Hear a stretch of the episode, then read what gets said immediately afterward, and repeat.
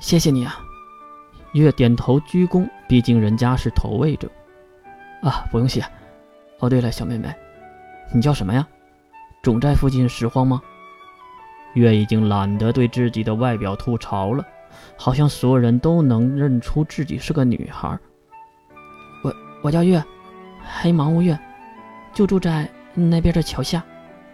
月下意识的撒了谎。带我去看看吧，反正回家了也好无聊。啊？月有点懵，哪有这样的？一个盒饭啊，就想收买人家吗？啊哈，不方便呐，那我改天再去吧。看到男孩失望的表情，月有些无奈。那来吧。就这样，月带着男生来到了刚才指向的方向。其实这里什么都没有，就是一个高架桥的下面，零星的可以看到一些生活垃圾，还有一床破破烂烂的被子，也不知道是哪个流浪者丢在这里的。你就住在这里呀？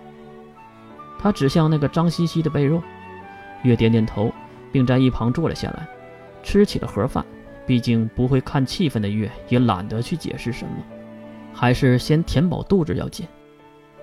话说，你这么年轻漂亮的女孩子住在这里，会不会有危险呢？月夹起了一个鸡腿，心里在想：危险？哼，刚刚自己就经历了血乱之战。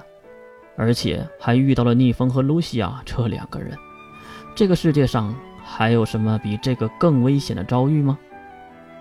不，不会啊，我这里很很很安全，况且哪有那么些坏人呢？月当然要展现自己心中的真善美，当然都是虚伪面的。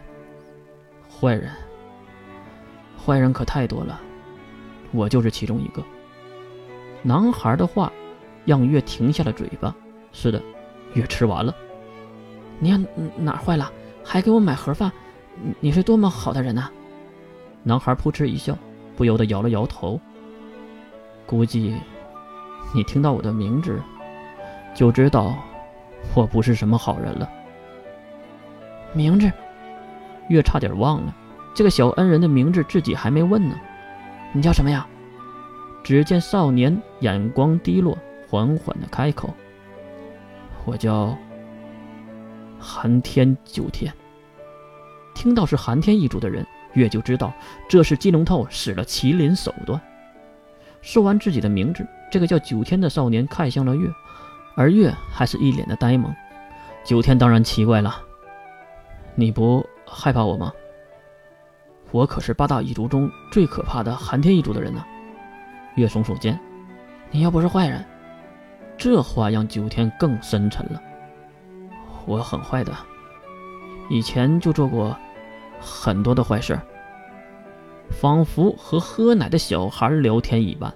月心里在想：你做的坏事再多，有我的多吗？没听过好汉不提当年勇吗？不过聊天上，月还是有一点心得的。他应该在这里安慰他一下。九天，人。要往前看，往后了转，哦，不是往前看，不能向后看。毕竟过去的事儿已经过去了，没法改变。要做什么人，得看以后，对吧？所谓浪子回头金不换啊。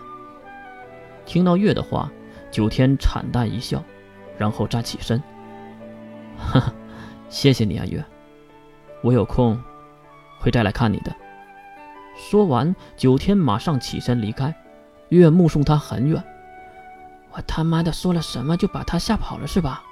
有些疑惑的月看向那脏兮兮的被褥。算了，先睡吧，好困。第二天的早上，月起得很早，在河里洗了洗脸，吃了九天昨天给买的盒饭，精力充沛的在桥下趴了一天，因为他不敢离开。怕那个小智在自己不在的时候来，到时候接触不到，容易节外生枝。总之，到了晚上，肚子又咕咕的叫了起来。月有些后悔，为什么不和那个少年多要点钱呢？就在月纠结的时候，一阵阵汽车发动机的声音在桥墩的远处传了过来。原来是拎着两个袋子的少年，寒天九天来了。你他妈的总算来了！